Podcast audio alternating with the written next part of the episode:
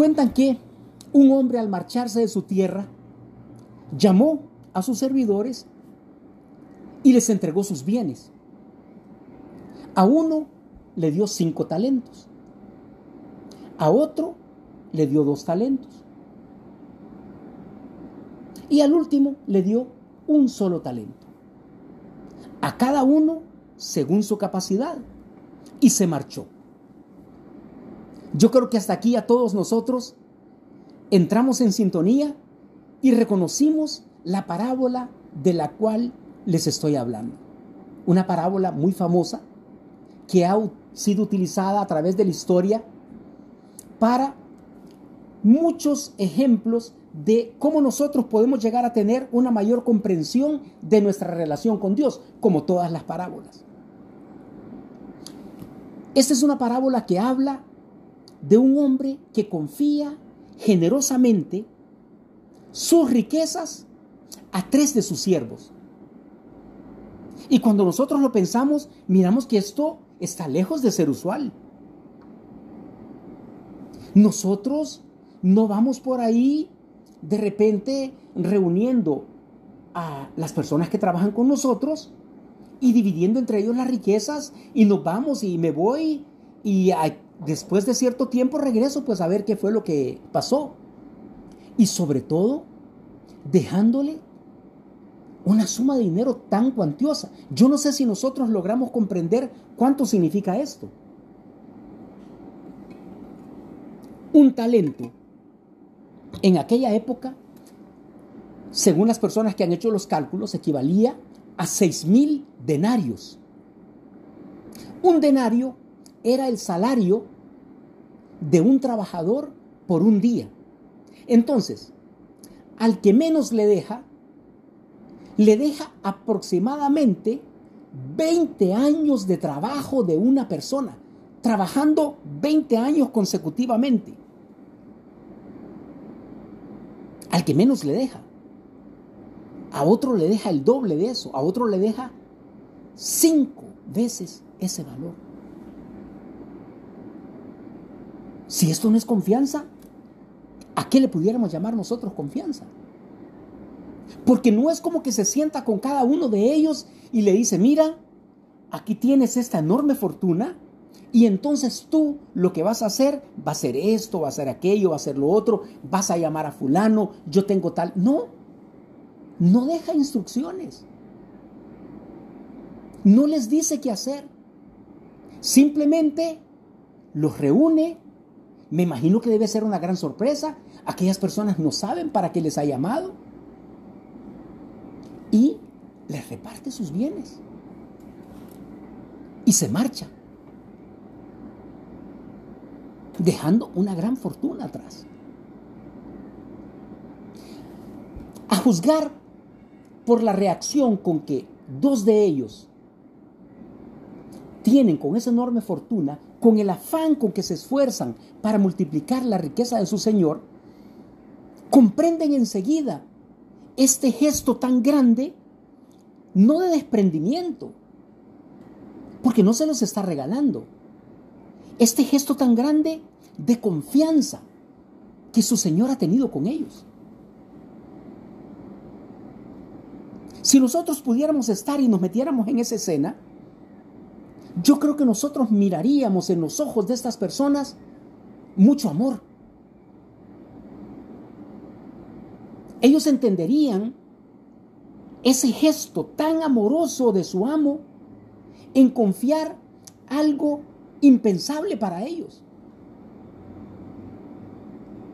Sobre todo que no les hace ninguna exigencia, no les pone ninguna condición. La parábola nos dice que el que había recibido cinco talentos fue inmediatamente, se puso a negociar y logró ganar otros cinco. Nos dice que de la misma forma el que había recibido dos talentos, inmediatamente empezó a negociar con ellos y ganó dos talentos más.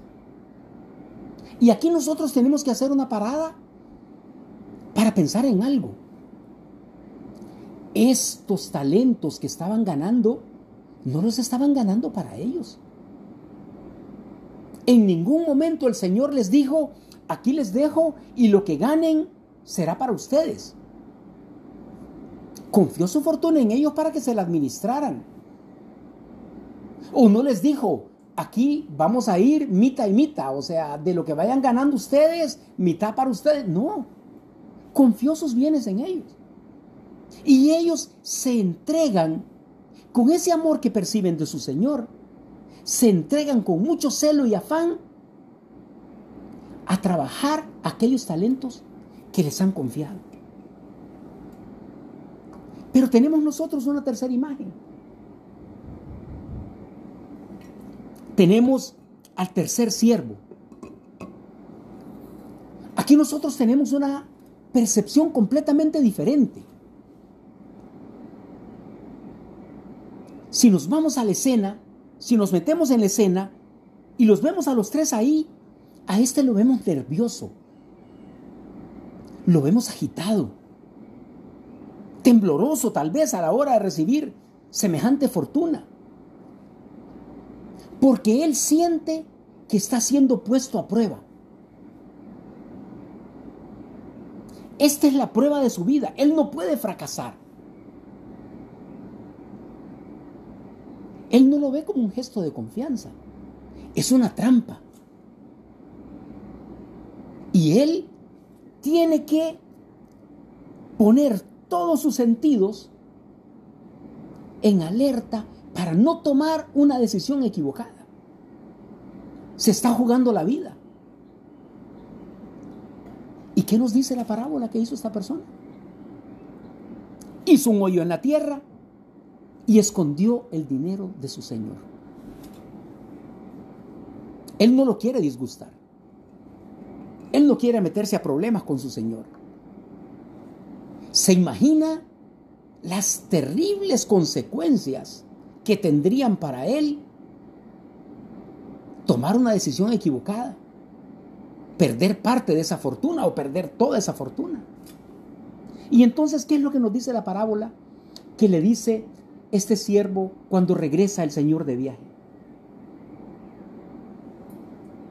Le dice, Señor, sé que eres un hombre duro. Miren ustedes qué palabras. Que cosechas donde no siembras. Que recoges donde no esparces. Entonces Tuve miedo. Fui, escondí tu talento y aquí lo tienes. Te lo devuelvo intacto. ¿Qué idea tiene este siervo de su amo? ¿Qué piensa este siervo de su Señor? Qué poco generoso que lo ve. Es más, yo creo que cualquiera de nosotros se sentiría ofendido si nos dijeran que nosotros eh, buscamos cosechar donde no hemos sembrado, que recogemos donde no hemos esparcido, o sea, nos estamos apropiando de las cosas de los demás. Eres un hombre duro. Todo lo contrario a la generosidad que perciben nosotros dos. Entonces, como él cree que su amo es un hombre duro, es un hombre injusto, él no puede creer que se le confíe nada. Para él esto es una prueba peligrosa, lejos de ser una oportunidad. Y él no puede fallar esta prueba. Entonces eh, él lo que se va es a tomar la decisión más segura posible. Él no quiere meterse a problemas con las pertenencias de su Señor. ¿Cómo nosotros vemos esta actitud? Es una actitud fría y despegada. Es una actitud de alivio de no servir. Aquí tienes lo tuyo déjame en paz. Déjame seguir con mi camino, déjame seguir haciendo las cosas. No me pongas estas pruebas. Y recordemos que es cuando el Señor lo increpa y le dice, ¿por qué ni siquiera lo prestaste a intereses para que a mi regreso yo pudiera tener un poco más? Son reacciones muy diferentes que nos ponen a nosotros a reflexionar. Obligatoriamente nosotros tendríamos que hacernos la, pregunta, cómo nosotros estamos respondiendo ante nuestro Señor con los talentos que nos ha confiado. Nuestra vida, por decir cosas ligeras y sencillas, nuestra vocación cristiana, tantas cosas que tienen un valor inmenso y han sido puestas en nuestras manos. ¿Y nosotros cómo respondemos? ¿En qué grupo nosotros estamos? ¿En el de los siervos que sienten la mirada amorosa de su Señor y por lo tanto sienten que se les ha confiado algo muy grande? Que se les ha dado un regalo extremadamente generoso que ellos saben a ciencia cierta que no se lo merecen, que no tienen derecho a esperar que se les haga una encomienda tan grande. Estos que, para utilizar un eh, vocablo moderno, se reinventaron ya no son aquellos siervos que estaban haciendo las cosas que, que ellos hacían normalmente. Le dieron una vuelta a su cerebro. Tengo estos talentos en la mano que mi Señor me ha confiado y tengo que multiplicarlos. Pero ellos entienden algo que aquel siervo malo y perezoso no entendió. Entienden que a través del tiempo que le han servido a su amo, han desarrollado una relación que no se basa en el éxito o en el fracaso de lo que ellos hacen.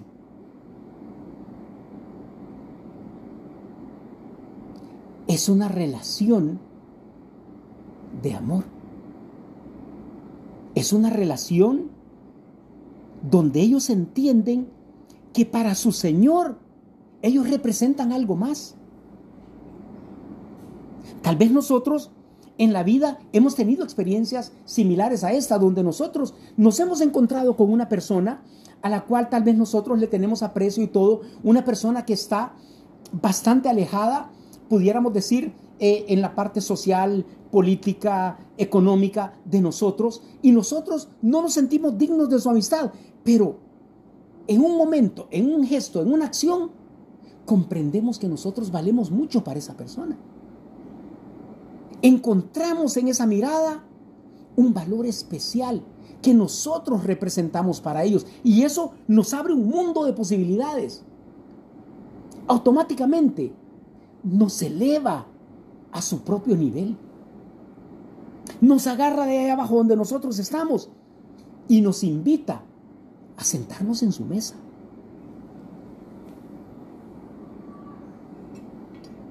Ellos consiguen entender de que ellos son más de lo que está sentado ahí en ese momento con su Señor. A través de los ojos de su Señor, ellos consiguen proyectarse en el tiempo y son capaces de intuir lo que ellos van a llegar a ser lo que ellos pueden llegar a ser de la mano de su Señor, de la vista de su Señor.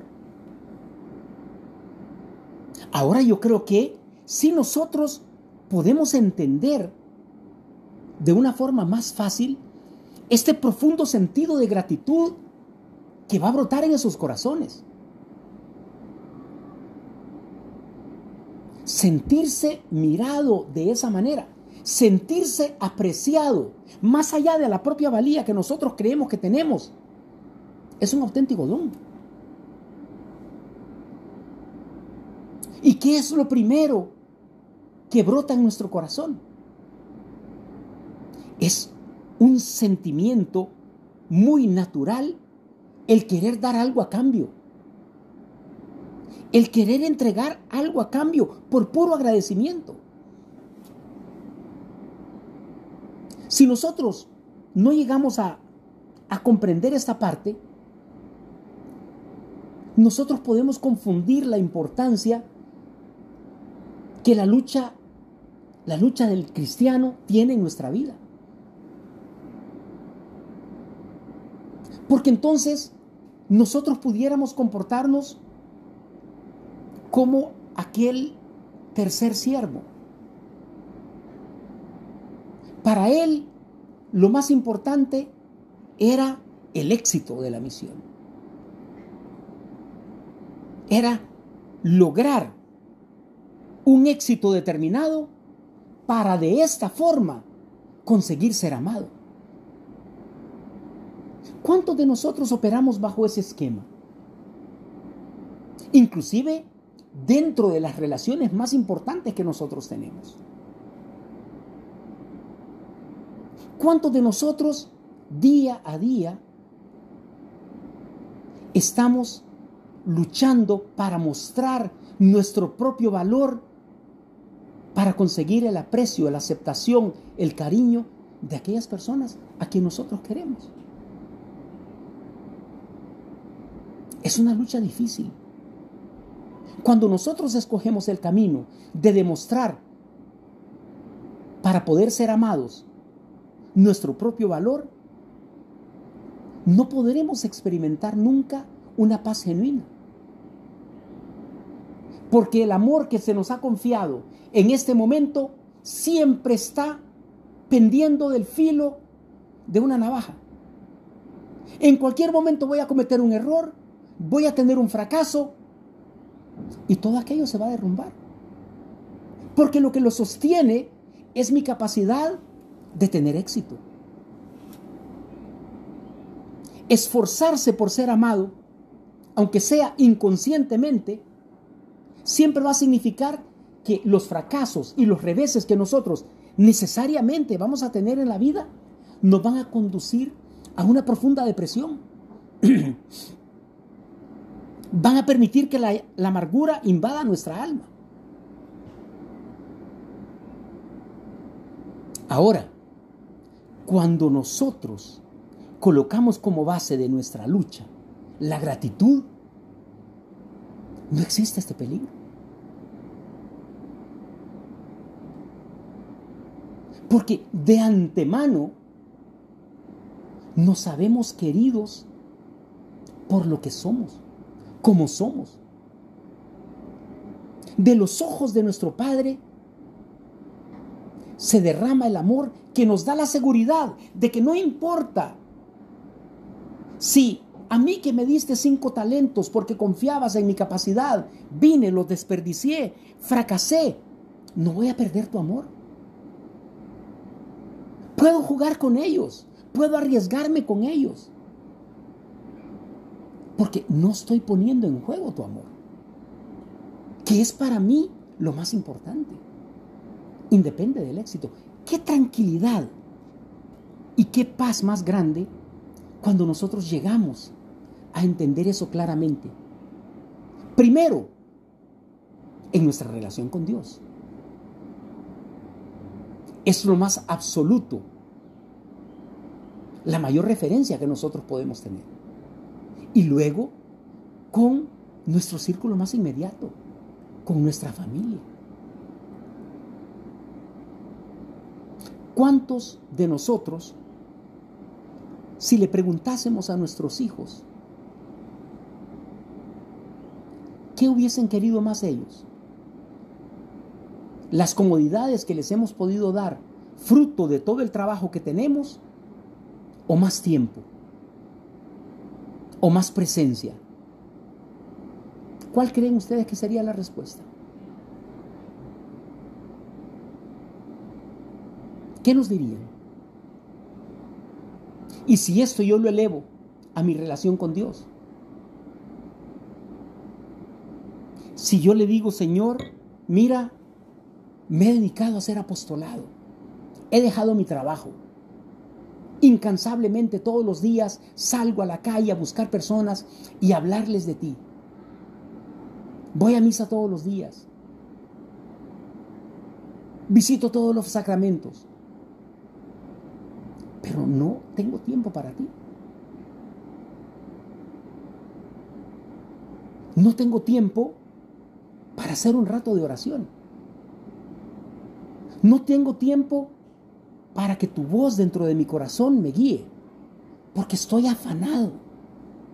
Estoy luchando por aquello que me pediste, Señor. Me pediste que fuera apóstol, me pediste que fuera contigo corredentor. ¿Qué nos diría? ¿Será que todo ese trabajo que nosotros hacemos es suficiente como para justificar el abandono a nivel personal? Yo creo que se vuelve claro que no. Regresando a la parábola, nosotros vemos que estos dos siervos recibieron esos talentos con un sentido de misión. Desde el momento que se los entregaron, eran hombres dedicados a una misión única y personal. Veíamos nosotros que dice que les dio según su capacidad.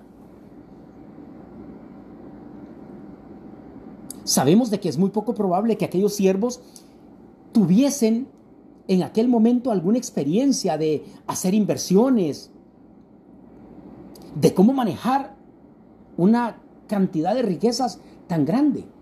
Sin embargo, el solo hecho de que el Señor viene y le da los dones y se los da según su capacidad, a partir de ese momento, esa confianza que tienen ellos les da lo que les hacía falta. La propia confianza en ellos mismos de que lo podían lograr. La capacidad de quitarles el velo y que ellos pudieran llegar a verse no como eran, sino cómo podían llegar a ser. Porque el Señor no les llama a ser siervos. Cuando les da los talentos, les llama a ser más, mucho más. Alcanzar lo que ellos nunca se habían imaginado. Como ellos consiguen ver esos talentos de esta manera, permanecen inspirados desde el primer momento. Es un desafío que se recibe con gozo. Es el desafío que tal vez ellos no sabían, pero estaban esperando toda su vida. Y entonces agarran los asuntos de su Señor como si fueran propios, a pesar de que no tenían la experiencia. se lanzan al mundo a aprender, a crecer, a desafiar todos los paradigmas que ellos mismos tenían y lo hacen por gratitud. Una gratitud que les hace olvidarse de cualquier miedo. Porque es una gratitud que está basada en el amor no en el éxito o en el fracaso. Está basada en el amor. Decíamos, nosotros en esta parábola debemos vernos en el papel de estos tres siervos. Debemos, debemos vernos en el papel de que se nos han entregado varios talentos de acuerdo a nuestra capacidad. ¿Y a ti? ¿Cómo te ve Dios? ¿Cómo te sientes mirado por Dios? ¿Cuáles capacidades te ha dado Dios? ¿Qué talentos ha confiado en ti? Hace que esa mirada amorosa de Dios a la hora de entregarte los talentos te haga comprender hasta dónde tú puedes llegar.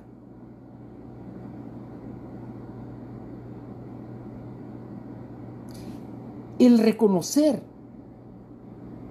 que se me ha dado algo de lo cual no merezco, no soy digno, me obliga a tener una lucha sin medida, sin miedo, a lanzarme con todo lo que tengo. Me hace recordarme que mi lucha debe estar centrada en ti, Señor, no en mí, no en mis capacidades. Tú conoces mis capacidades mejor que yo. Y si me diste estos talentos, es porque sabes hasta dónde yo, ya me vistes, a dónde yo puedo llegar. Mi lucha está centrada en ti, no en mí. Yo soy un instrumento inútil que tú has reparado. Has visto algo en él que este instrumento no ve. Si yo pongo la mirada en Dios, voy a conseguir olvidarme de mí mismo. Voy a conseguir desarrollarme, hacer crecer las riquezas que me han sido confiadas para su gloria, para que sirvan para los demás como beneficio para los otros. Me llevará a crecer en virtudes, a crecer en mi fe, a crecer en esperanza, a crecer en caridad.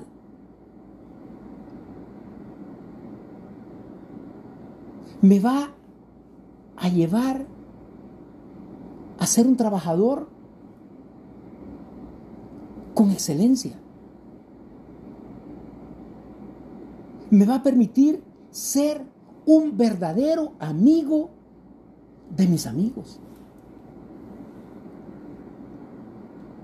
Esto es lo que nos pide Dios. Para esto nos entregó los talentos que nos dio.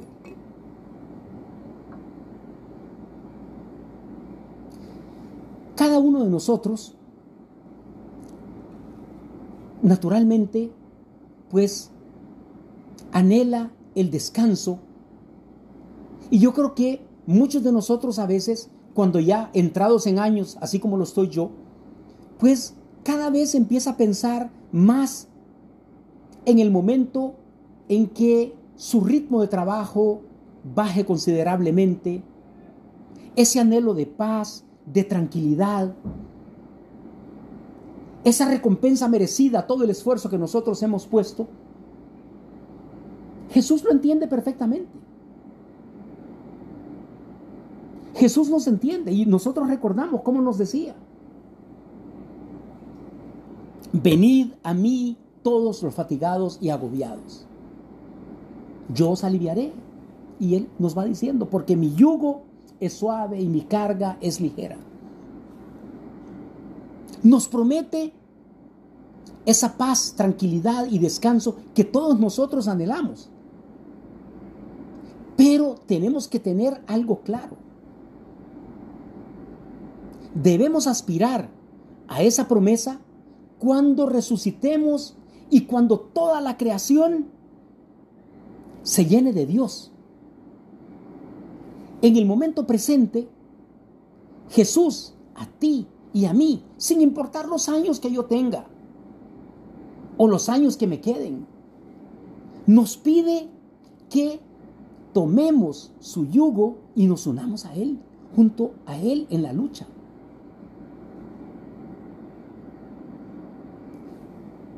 Durante nosotros estemos vivos, durante dure nuestra existencia, tenemos que usar nuestros talentos. Tenemos que luchar. Si alguno quiere venir detrás de mí, ¿qué nos decía él? Que se niegue a sí mismo. que tome su cruz y me siga.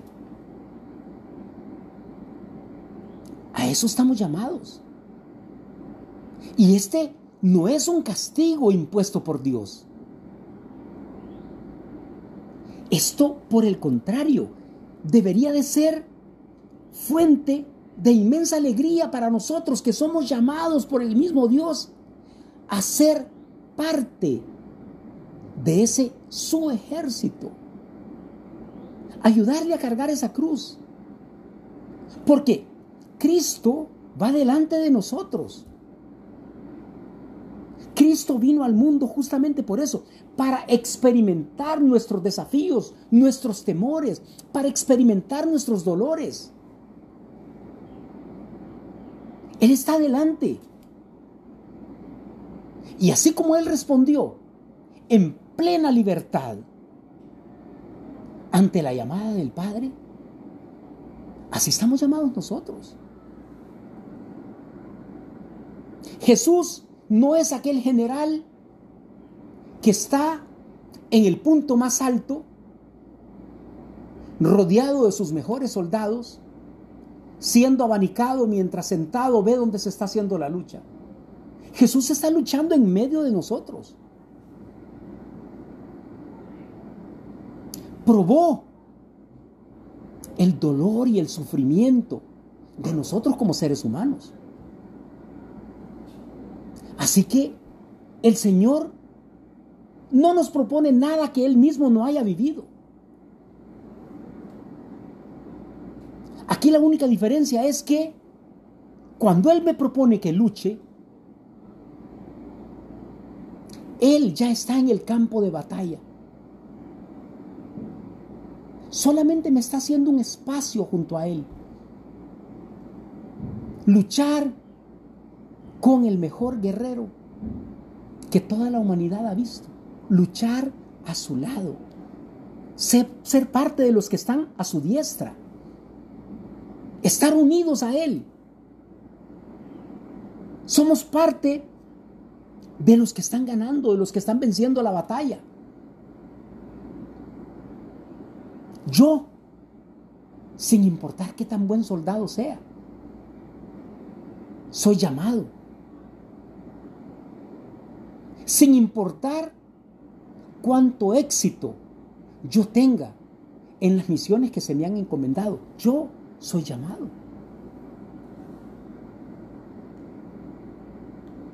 A nosotros solamente nos corresponde aceptar esa lucha voluntariamente,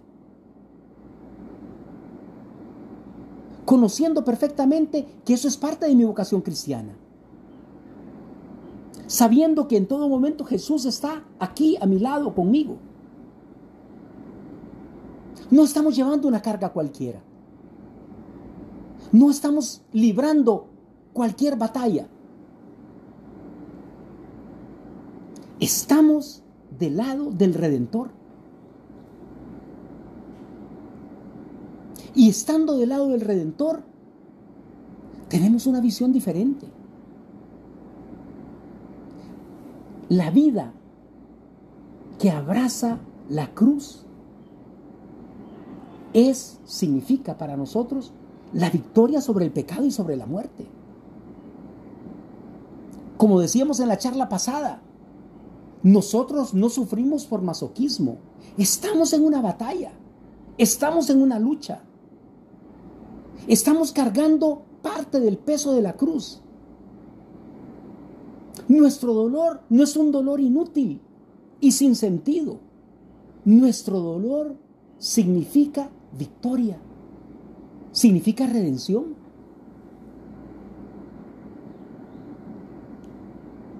Aquel pobre siervo que enterró su talento, tal vez se sintió abrumado, se sintió muy triste, tal vez en algún momento vio lo que hacían sus compañeros y se comparó con ellos. Y se sintió inadecuado, diferente.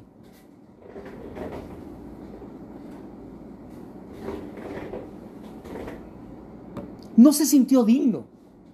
Yo no puedo estar en esa lucha. Yo no puedo hacer lo que ellos hacen. Mejor entierro mi talento, entierro el regalo que se me ha confiado. Es decir, entierro mis sueños, mi futuro, todas las posibilidades que se abrían junto con ese inmenso regalo, los entierro por miedo. Este gesto se repite todos los días en nuestras vidas. Cada vez que nosotros optamos por mantenernos en la zona de confort, estamos enterrando nuestros talentos. Cada vez que nosotros evitamos aquella tarea que nos incomoda, estamos enterrando nuestros talentos.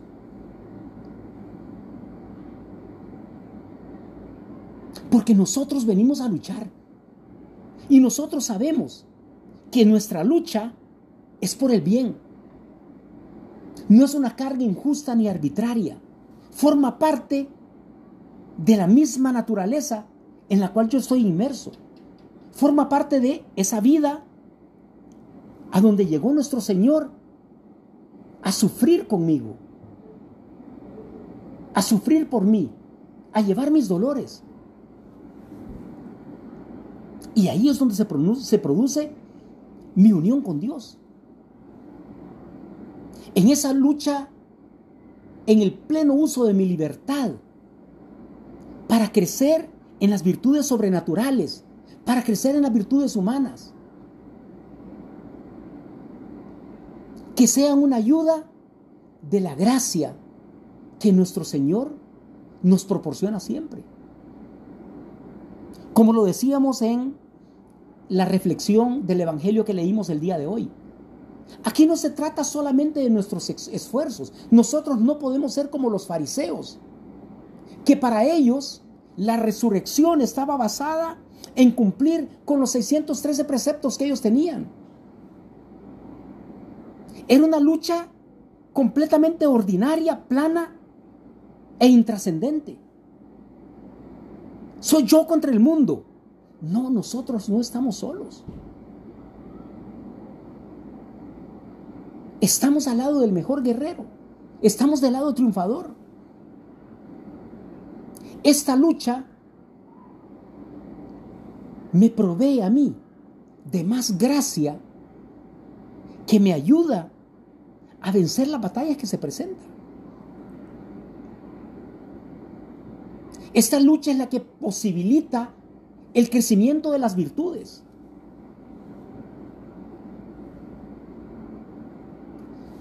Nosotros, cuanto más intentamos vivir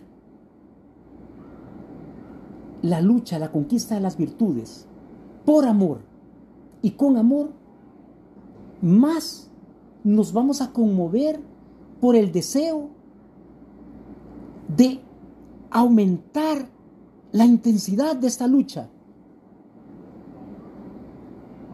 Vamos a hacer a un lado todos aquellos pensamientos de derrota, de frustración, de querer enterrar ese talento que nosotros hemos recibido, de enterrar nuestros sueños, de enterrar nuestras aspiraciones, solamente por el deseo de evitar las incomodidades.